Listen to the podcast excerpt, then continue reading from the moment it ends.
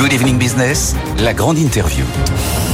Et c'est donc Xavier Chardon, le président directeur de Volkswagen Groupe France, qui est avec nous. Bonsoir, monsieur Chardon. Bonsoir. Bonsoir, merci beaucoup. Vous êtes venu ce matin à votre conférence de presse annuelle. On a parlé des chiffres euh, France de Volkswagen. Euh, alors, est-ce que vous me permettez quand même qu'on fasse un commentaire? Parce que les chiffres mondes sont sortis il y a quelques jours. Les chiffres mondes sont sortis il y a quelques jours, effectivement. Exactement. Je le donne ce chiffre 8,3 millions de véhicules vendus l'an dernier dans le monde par le groupe Volkswagen. Euh, troisième année de repli consécutif. C'est le niveau de vente le plus bas depuis 2002. Évidemment, vous n'êtes pas les seuls à subir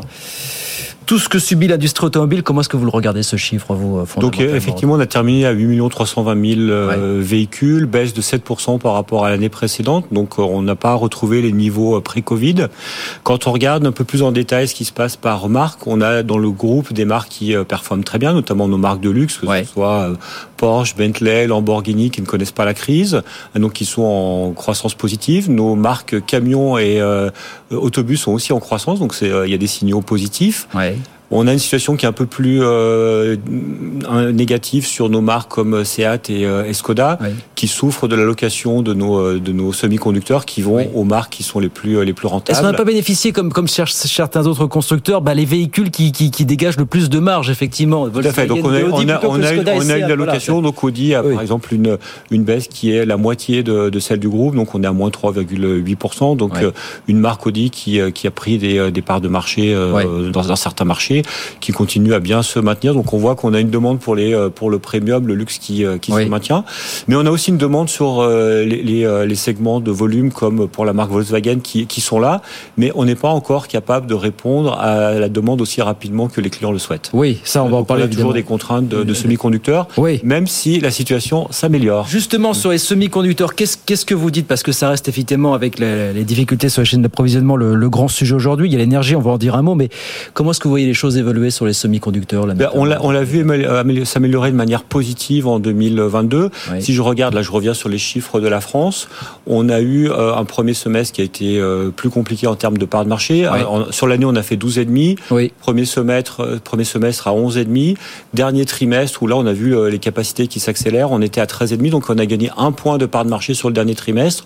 Pourquoi? Parce que la situation s'améliore en termes de, de production pas sur tous les modèles, mais on a une dérivée qui est, qui est positive, donc qui nous laisse espérer davantage sur cette année qui démarre. Vous dites on démarre avec un plan produit important. Ça veut dire quoi un plan produit important chez bah, On a un plan produit important, notamment sur l'électrification. Vous savez que ça fait partie de nos enjeux euh, forts. Quand je me projette 2030, ça arrive finalement assez vite. En 2030, en Europe euh, et en France, on veut faire 70% de nos véhicules en électrique. C'est pour ça qu'on accélère. Donc on a fait 30 000 véhicules en France en 2022. Euh, C'est positif. Le groupe accélère aussi au niveau monde. Pour la première fois, on, a dépassé la barre des 500 000 voitures, 572 000 pour être précis, plus 26% Donc là, on voit qu'on est dans une bonne dynamique et on a des plans produits qui, qui s'accélèrent. Je le répète, on a on investit fortement 50 véhicules purement électriques euh, qui arriveront d'ici 2030. Sur les semi-conducteurs, donc j'y reviens. Qu'est-ce que vous dites pour cette année? Est-ce que vous voyez point d'une amélioration? Encore euh, On l'a déjà vu sur la Vous le voyez déjà sur le deuxième semestre On le voit sur certains modèles. Ça va par contre rester assez euh, assez compliqué. Donc dans chaque gamme, on a des situations qui euh, s'apprécient au jour le jour. on a des modèles où on revient à des situations de délai qui sont tout à fait normales. Donc ça, c'est le côté positif. Sur les délais de livraison, ça se normalise encore. Ça dépend des modèles. Ça dépend des modèles. Dans, chaque, dans chaque marque, on va trouver des modèles aujourd'hui où je reviens à des situations qui sont de l'ordre de deux mois de, de, délai qui sont tout à fait normales. On s'était vu il y a quelques mois, vous nous disiez pas la même chose. Je pas la même chose. Donc vous voyez que depuis, hein. en, trois, en trois, quatre mois, on a retrouvé de, de l'optimisme sur certains modèles. Quand je, je regarde, j'ai même euh, une situation de stock en janvier qui est largement meilleure cette année qu'elle était il y a, il y a 12 mois. On n'est pas en train de crouler sous les stocks, mais on, on, revient petit à petit dans des situations qui se normalisent. Par contre, j'ai toujours des délais qui sont très élevés, notamment sur euh, certains modèles euh, plug-in hybrides qui sont très demandés. Et puis l'électrification, on voit qu'il y a une demande client qui, qui augmente mois après mois. Donc là aussi, nos usines sont en train de monter en, en cadence, mais je dirais pas aussi vite que la demande. Ouais, les prix de l'énergie, bon évidemment ça s'est un petit peu tassé. Comment est-ce que vous gérez aujourd'hui? Est-ce qu'il y a eu des pics euh, ces derniers mois d'inquiétude On a eu des pics. Alors après, il faut aussi prendre un peu de recul par rapport à ça, parce que c'est vrai que l'électrique euh, augmente. Donc euh, les clients nous disent, mais tout le tout le bénéfice qu'on est censé avoir quand on recharge notre véhicule par rapport à un thermique, qu'en est-il? Je rappelle qu'aujourd'hui, avec la chance que nous avons en France avec le bouclier tarifaire pour les clients particuliers, bah, finalement, quand on fait le mix de, de recharge entre le domicile, le bureau et l'autoroute, on reste sur des des rapports de deux fois à trois fois plus attractifs que le thermique. Donc même si on a une inflation sur sur l'électrique, elle reste contenue et toujours très très attractive. J'ai vu que vous vouliez monter en puissance en France sur la vente de véhicules de seconde main, de l'occasion. Tout à fait. Donc le véhicule d'occasion, c'est important. Si, si je regarde en 2022, on a fait une très très bonne année. Pour la première fois, on a vendu autant de véhicules d'occasion que de véhicules neufs dans, le, dans le réseau du groupe. Donc ça, c'est important. Et le véhicule d'occasion, il, il, est important parce qu'il permet aussi de répondre à des clients qui ont un pouvoir d'achat qui, euh, qui peut être euh, pas suffisant pour aller sur du neuf. Donc c'est important qu'on s'engage là-dessus. Donc on a une nouvelle offre de, de labels qui est renforcée dans chaque marque. Et la nouveauté de cette année, c'est qu'on va garantir nos véhicules labellisés 5 ans. Là aussi, c'est un engagement qu'on prend qui est fort et c'est redonner du pouvoir d'achat euh, aux clients. Justement, puisqu'on parle de pouvoir d'achat, est-ce que vous sentez que dans ce contexte inflationniste, plus que jamais, l'achat d'un véhicule neuf, c'est quelque chose qu'on arbitre beaucoup plus, voire auquel on, on le voit beaucoup plus dans le euh, contexte actuel. Dans, un, dans un contexte d'inflation, euh, c'est vrai qu'on a des prix qui ont, qui ont augmenté, on a des coûts de matières premières, d'énergie qui font qu'on a augmenté le prix de nos véhicules et qu'on va continuer à l'augmenter. La bonne nouvelle, je parlais du véhicule d'occasion, on a des valeurs de revente qui, elles, qui sont soutenues. Ça permet de limiter les hausses et quand, là aussi, quand je prends un peu de recul et que je prends des, des véhicules de nos gammes entre janvier 2022 et janvier 2023, j'ai des véhicules chez Skoda, chez Audi, chez Volkswagen qui n'ont eu euh, aucune inflation en termes de mensualité. c'est ça. Euh, nos bonnes valeurs résiduelles nous permettent de, de, contenir une partie de, ces, de cette inflation. Est-ce que vous êtes convaincu comme ça Enfin, c'est un discours qu'on tenait à une époque que, que l'explosion, le, vrai décollage du, du, marché du véhicule électrique va passer par le décollage du marché du véhicule d'occasion électrique en l'occurrence. Les deux sont intimement liés. Oui. Complètement d'accord. Donc nous, on est même en train d'anticiper justement nos, euh, nos, nos, valeurs de revente pour partir sur un deuxième cycle de 3 ans à 6 ans, voire même de 6 ans à 9 ans. La bonne nouvelle, c'est qu'on a des, des, batteries qui sont garanties 8 euh, ans. Donc ça nous permet aussi de nous engager dans cette, dans cette logique. L'autre bonne nouvelle, c'est qu'on a des véhicules avec nos plateformes qui maintenant permettent la mise à jour à distance. Donc ça permet d'avoir des véhicules d'occasion qui vont aussi évoluer. On n'est plus dans de, entre guillemets, de l'obsolescence programmée où votre véhicule neuf, il, euh, mois après mois, bah, il perdait de sa valeur. Ouais, ouais. Continue à le faire, bien évidemment, mais tous, tous ces éléments-là, quand je regarde par exemple la 3 qui est en photo derrière vous, c'est une voiture, la dernière mise à jour, bah, finalement, avec le clignotant, vous allez pouvoir changer de fil en plus autonome. Ça n'existait pas pour les clients qui l'avaient au départ, donc ça aussi, c'est euh, c'est un plus qu'on va offrir à nos clients. Alors, le véhicule électrique, on va revenir sur les chiffres mondes quelques instants de Volkswagen. Les ventes de véhicules électriques, je vois ça, ont représenté quasiment 7% des ventes chez Volkswagen l'an dernier. 7% en livraison et plan mondial. En commande. Ouais. C'est 9% chez BM, on fait x2 sur un an, c'est quasiment 6% chez Mercedes en x2. Donc ça accélère, mais il y a quand même cette idée que les constructeurs allemands restent en retard par rapport aux Américains et aux Chinois aujourd'hui. Voilà. L'impression que malgré tout, vous suivez pas, les constructeurs allemands suivent pas le rythme d'un Tesla ou des plus gros acteurs chinois aujourd'hui. C'est un, un, nouvel entrant qui est 100% électrique, donc par définition, ils sont 100% électriques. Mais les Chinois, on va l'impression sur les Chinois. quand on regarde les marques chinoises, on a effectivement des marques qui arrivent avec des produits qui sont aussi euh, électrifiés, des, bons produits. Moi, je, je l'ai dit la dernière fois, j'ai vécu euh, quatre années en Chine avant de reprendre le marché français. Donc, euh, on a, on a vu, il y a, il y a un marché qui, cette année, pratiquement un quart du marché chinois était électrique. Donc, il y a, il y a une véritable appétence pour ce sujet. Et ça permet aussi d'avoir de, de, de, la compétence directe sur, ce, sur, sur ces véhicules. Mais nous, on regarde, les, constru les, constructeurs chinois vont arriver, vont arriver en Europe, c'est évident. Mais on a eu les Japonais qui sont montés en puissance, on a les Coréens, maintenant on va avoir des Chinois. Nous, on, on fait face à des, à des, à des concurrents qui sont aguerris.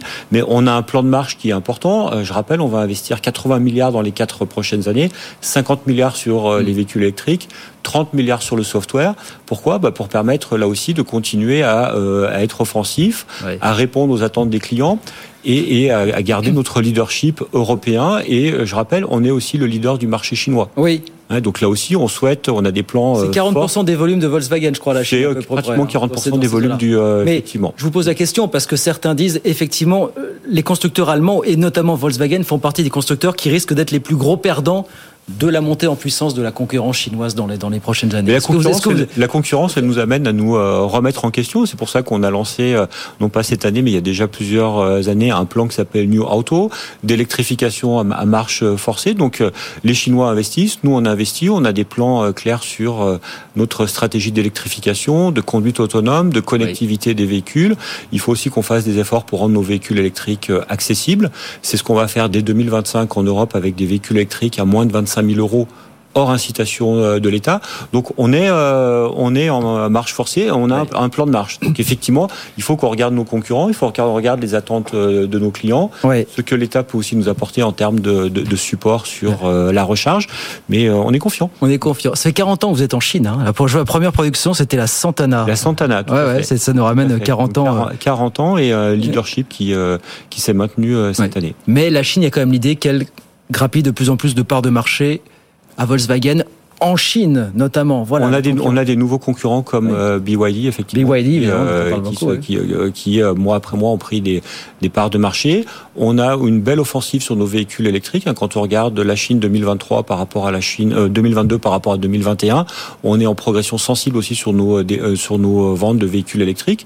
Donc on a un plan, on a un plan qui va continuer à s'accélérer et on a aussi une stratégie qui va nous permettre d'être, je dirais, davantage chinois en Chine, mmh. parce que les clients chinois, je rappelle ils ont en moyenne 20 ans de clients d'achat de clients qui achètent un véhicule neuf en Chine, 34 ans. Europe 55 ans.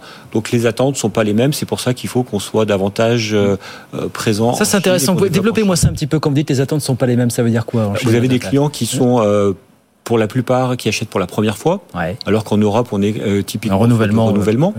Des clients qui sont beaucoup plus jeunes, 20 ans d'écart, donc ils sont beaucoup euh, beaucoup plus sensibles à la digitalisation, qui vont euh, demander à leur véhicule de faire exactement la même chose qu'ils ont avec euh, leur smartphone, et ils sont beaucoup beaucoup plus connectés que chez Bien nous. Sûr. Donc c'est pour ça qu'on a des plans assez importants, on a des plans d'électrification, de conduite autonome.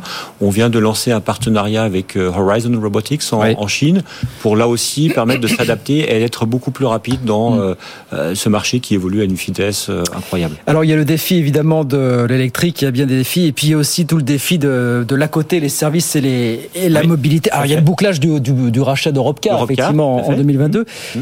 C'est 250 000 véhicules, c'est ça, Europcar approximativement. C'est une fin en soi, le rachat d'Europecar, ou c'est le début de quelque chose finalement pour pour Europcar, ils ont des activités de, de courte durée qui sont euh, qui sont importantes, mais c'est surtout une brique qu'on rajoute à notre écosystème pour s'engager dans des nouvelles formes de mobilité. Euh, typiquement, quand on va regarder des formes euh, d'abonnement, aujourd'hui, on est plutôt euh, bon pour engager, pour vendre des véhicules à des clients sur à partir de, de 3 ans, donc même plus sur de l'achat, mais sur du, du, leasing, de la location. Par contre, des clients qui veulent des formules d'abonnement, qui veulent s'engager sur de la courte durée, de la moyenne durée, on n'est pas forcément, forcément les mieux armés. Et Europcar, via leur, leur système informatique, via leur savoir-faire, peuvent nous aider toujours en s'appuyant aussi sur notre réseau qui est, un, mm. qui est absolument clé dans ce développement. Vous dites, voilà, puisqu'on parle de repartage, vous dites aujourd'hui les voitures sont sous-utilisées. Tout à fait. En moyenne, le chiffre le montre effectivement. En, moyenne, une voiture, elle, va, elle va être utilisée euh, une heure euh, sur 24 euh, heures. Donc, si on se projette, on voit bien qu'on a, on a un potentiel énorme. La conduite autonome permettra de, de l'accélérer.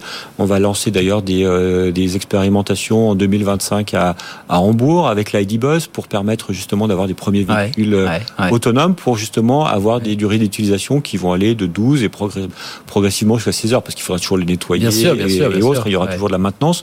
Mais on, on, est en train de développer le potentiel d'utilisation de la mobilité individuelle de manière euh, exponentielle. Ça, je vous dis, c'est un vrai créneau accéléré sur les services de la mobilité. Valoriser les marques et rassurer le client avec une promesse garantie plus forte. Ça veut dire quoi, rassurer le client?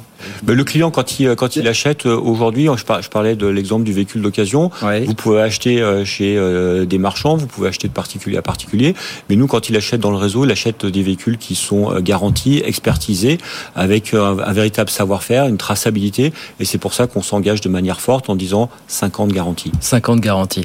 Je vais avoir votre point de vue, il nous reste quelques minutes évidemment pour le sujet des batteries. Comment constituer un, un semblant d'autonomie en Europe? Alors, Volkswagen a lancé la, la construction de sa première usine de cellules, on est, on est qui sera prête en, en, 2025, c'est ça? 2025, fin 2025, 2026. Donc, euh, on n'est pas dans du semblant. On, est en train de développer une, une ambition forte en termes d'électrification. Euh, si on veut atteindre 70% de nos euh, volumes en 2030, il nous faut des, des usines qui produisent des batteries. Donc, on a un plan qui est de, de 6 gigafactories en Europe. C'est ça. On a déjà annoncé donc Salzgitter en Allemagne. Oui. On en a une en Suède. On vient de, de, de confirmer l'an dernier euh, Valence en Espagne. Pour nos petits véhicules. On a un projet en Europe de l'Est et puis on en aura d'autres pour accompagner cette euh, montée en puissance. Donc c'est une, une transformation euh, absolument énorme. Il y a la question des, des, usines de batterie, il y a aussi la question des, des matières premières, des, des terres. Oui, donc on a, on a tout là. là aussi, on a. Est-ce que, est que, vous arrivez à sécuriser l'approvisionnement On a fait de bons progrès depuis la dernière fois qu'on. Dans tous ces métaux, il y en a plusieurs des métaux précieux. Il y en a plusieurs, il y en a d'autres, il y en a d'autres aussi. On est en train en, en permanence. Hein, les batteries solides vont consommer d'autres, ouais. d'autres éléments, d'autres matériaux précieux, mais on a fait de, des, des avancées significatives sur sécuriser les, les matières, les matières premières qui nous sont nécessaires. Ça, c'est important. Et puis l'autre sujet qui est tout aussi important, c'est celui du recyclage, oui. ce qui permettra, au-delà de l'extraction et de, mm. de la filière, de, de s'assurer qu'on qu recycle énormément. Et là aussi, on a des, on a des projets. Mais j'en reviens aux matières premières, à l'approvisionnement en matières premières. Vulgairement parlant, est-ce qu'il y en aura pour tout le monde, euh, Monsieur Chardon? Non, pour tout le monde. En tout cas, on en aura. Oui. On en aura nous, on a assuré une, une adéquation entre notre sourcing et nos ambitions de volume. Est-ce que, ça doit être, est-ce que ça doit être du chacun pour soi dans cette histoire ou est-ce qu'il faut que ça on collabore entre constructeurs, entre industriels en Europe Il y a des collaborations, il y a des filières, il y a des Est-ce qu'il y en a assez pour vous? Voilà, est-ce que pour, pour, pour nous, espèce d'instinct grégaire, instinct nous, de on est, conservation on est dans une logique où on est un groupe avec euh, un groupe multimarque avec euh, donc des besoins importants. Vous l'avez rappelé, oui. un, plus de 8 millions de véhicules. Ça nous permet d'avoir un avantage fort qui est celui d'avoir des économies d'échelle entre nos marques et entre guillemets chez nous. Donc c'est certainement plus simple à gérer que quand vous devez vous associer entre euh, différents constructeurs. Oui. On, a, on, a, cette chance. À ceux qui disent aujourd'hui que la, la, voiture électrique finalement n'est qu'un mirage et que si ça se trouve il n'en restera rien dans quelques années, qu'est-ce que vous répondez vous ah ben le, le, le, mirage, il est absolument plus là. Il est tangible. On le voit, on le voit mois après mois. Il y a une demande qui, qui s'installe. Donc il y, a, il y a une conjonction, conjonction de planètes entre bon, des, euh, des demandes fortes au niveau des, des politiques, des investissements forts qui euh, se mettent en place chez nous, et on voit qu'on est en train de lever petit à petit tous les freins qui existaient en termes de sécurité, en termes d'autonomie, en termes de recharge, en termes accessibilité sont petit à petit avec les nouvelles générations de véhicules. En Mais train de si nous n'avons pas en amont les, les, les, les, ressources en énergie pour approvisionner ces voitures électriques, voyez quel est le débat aujourd'hui sur le mix énergétique de la France, sur la capacité justement à construire ce débat, s'il n'y a pas suffisamment de réacteurs, s'il n'y a pas forcément assez d'énergie disponible dans les prochaines années, il n'y a pas de voiture électrique pour Alors, la bonne nouvelle, c'est qu'on est euh, évidemment en contact rapproché avec EDF et ils sont euh, très rassurants sur ce, sur ce sujet. Qu'est-ce qu'ils vous disent chez EDF Pourquoi ils, ils, nous disent bon, déjà qu'il y a une, euh, quand, on, quand on se projette hein, avec nos, nos, chiffres, là je parle de 2030, mais oui. quand on regarde à court terme, sincèrement, on n'a pas de, on a, on n'a pas de contraintes. Et nous, il faut qu'on se projette en disant qu'est-ce qui va se passer quand nos, tous nos véhicules électriques vont, vont arriver quand le marché va basculer. Ils nous disent que premièrement, la demande va, euh, va, va, baisser en partie parce qu'il y a euh, tous les décrets tertiaires qui sont mis en place. Donc on va avoir euh, là aussi une, une, une, une, une de, demande de l'électricité qui va arrêter de croître comme on l'a oui. fait année avec année. Ça, c'est année après année. C'est compliqué déjà d'évaluer l'évolution de la consommation d'électricité dans Donc un ça, pays. Ça, on, ça, on, on peut le faire. Oui. Le, le, le, deuxième point, c'est que bon, il y a tout un, un plan de, de, développement aussi d'énergie verte. Si oui. je prends moi l'exemple, nous, Volkswagen Group France, on a euh, mis en place sur notre site de stockage avec Engie, on a le cinquième euh, parc photovoltaïque euh, de France, privé. Ah, donc il y, y, a plusieurs investissements de ce type qui vont aussi générer de l'électricité euh, positive à partir du solaire ou d'autres. Donc ça c'est le deuxième élément qui est important. Le troisième élément qu'il faut euh, prendre en compte, c'est qu'on va avoir ce qu'on appelle des véhicules avec de bidirectionnel. Donc on le, bonne nouvelle, on le lance en 2023 chez Volkswagen et chez Audi. Donc c'est des véhicules qui vont vous permettre une fois que vous êtes euh, chez, chez vous d'utiliser la batterie qui est qui est stockée ouais. pour renvoyer de l'électricité dans le réseau ouais, aux périodes ouais. de pic. Parce que c'est ça la grosse contrainte d'EDF aujourd'hui, c'est de gérer les pics. Donc, typiquement, vous arrivez chez, chez vous le soir, 18h, 21h, vous avez besoin de beaucoup d'électricité le véhicule électrique qui a encore euh, de, de, la disponibilité va aider à, à passer à ce, ce, pic. Et puis plus tard, à 2h, 3h du matin, quand en plus les tarifs sont plus avantageux, mmh, eh bien vous allez pouvoir renvoyer l'électricité, ouais, recharger ouais, le véhicule. Ça, ouais. Donc ça, c'est un point qui est très très intéressant pour, pour EDF. Donc finalement, plus de véhicules électriques, plus de véhicules euh, électriques du groupe Volkswagen bidirectionnel, c'est finalement une chance bon. qu'on offre pour, euh, pour bon. délestage. Donc pour vous, il voilà. n'y a pas de délire dans l'électrification à tout va des gammes pas des du constructeurs tout, on est, automobiles on est, euh, bon. complètement euh, rassuré par les stratèges d'EDF. Et sur la fin du thermique en 2035 en Europe, est-ce que vous dites, euh, comme certains le disent, beaucoup off the record dans la profession, quand est-ce qu'on arrête euh, ce délire? Voilà. Certains le disent tout bas. Est-ce que vous dites toujours 2035 Oui, c'est tenable finalement. Il y en a qu'un dans l'industrie automobile en, Europe qui le dit vraiment, c'est Carlos Tavares, finalement le patron de Stellantis, qui dit pique-pendre de cette échéance 2035. Nous, on est, sur, on sent bien que... on, est, sur le plan 2035. Euh, sincèrement, on a quand on investit 80 milliards sur ces sujets, quand on a des plans produits avec 50 véhicules, c'est que on y croit. On est en train de se doter de toutes ces compétences. Euh, je, ne vais pas refaire l'histoire. On est, on, on peut pas comparer la France et la Norvège, mais la Norvège l'an dernier, c'était déjà 80% du marché qui était euh, purement électrique. Hmm. La Suède, ils ont ils ont passé euh, les euh, les 50%. Les Pays-Bas sont en train de s'en rapprocher. Donc on, on voit qu'on est sur une logique inéluctable. Et pour moi, ce qui, est, ce qui est important, c'est d'interroger les clients qui en France ont déjà basculé. Si vous interrogez un client de véhicule électrique et vous lui demandez votre prochaine voiture, je parle pas de marque, mais hmm. quelle énergie vous irez, 100% vous disent on renouvellera sur l'électrique. Donc euh, c'est un phénomène de fond qui va, qui va accélérer. Mais si vous posez la question aux millions de Français qui n'y sont pas encore passés, qui en semblent loin, qui se disent j'en suis là, ils vont vous dire un le prix, deux euh, la disponibilité de bornes de recharge un peu partout en France, sur les, sur, dans les rues, sur, sur, les autoroutes. sur, le, sur le prix, c'est vrai. Donc on est en train d'y travailler. Je disais, véhicules à, euh, moins de 25 000 euros qui vont arriver en 2025. Donc on n'est pas en train de dire que ça va se faire tout de suite, mais on, est en train aussi, nous, de, contribuer à, cette, à ce développement. C'est parce que 2035, c'est demain. Hein, voilà. 2035, c'est demain. Donc 2025, c'est euh, finalement dans quelques heures par rapport à cette échelle. Donc euh, là, on, fait, on fait des efforts importants. Le deuxième point qui est important, c'est celui de la recharge, qu'il faut absolument Et euh, nous, le, groupe Volkswagen, on est partie prenante en Europe de euh, d'un réseau de 20 000 superchargeurs. Et quand je regarde en France, avec notre réseau de concessionnaires, d'ici la fin de cette année, c'est 300 superchargeurs supplémentaires qu'on va mettre en place, mm. des superchargeurs accessibles en 24-24, 7 jours sur 7, avec des puissances qui vous permettent de recharger votre véhicule de 20% à 80% en 25 minutes. Donc finalement, euh, le temps d'une petite pause, vous êtes rechargé. Et on le voit aussi sur les réseaux autoroutiers on est en train, il n'y a pas une aire d'autoroute dans laquelle vous arrêtez, où vous ne voyez pas des travaux d'électrification. Donc là, là aussi, on a euh, euh, c'est vrai qu'on on a peut-être pris un peu de retard, mais on, voit que, que, ça accélère. Il y a encore quelques petites contraintes de semi-conducteurs, mais euh, c'est bien engagé. On me glisse la question à 30 secondes. La Formule 1. Alors, euh, il faut vous poser la question. La Formule 1. Alors, la Formule 1, Audi 2026. Je vous donne rendez-vous. Donc, Marc Huyanou, notre nouveau directeur Audi, donne rendez-vous à, la presse le 14 février bien. à Paris. Et en plus, nous aurons une maquette de Formule 1 de Audi. Donc, vraiment, ça, c'est une occasion à ne pas perdre. Ça fera des belles images, comme on dit. Merci beaucoup, Xavier Chardon. Merci, de passer nous voir pour cette grande interview ce soir sur BFM Business. Merci, bonne Xavier Chardon, président du directeur de Volkswagen Groupe France avec nous ce soir. Merci beaucoup d'être venu. Merci, merci.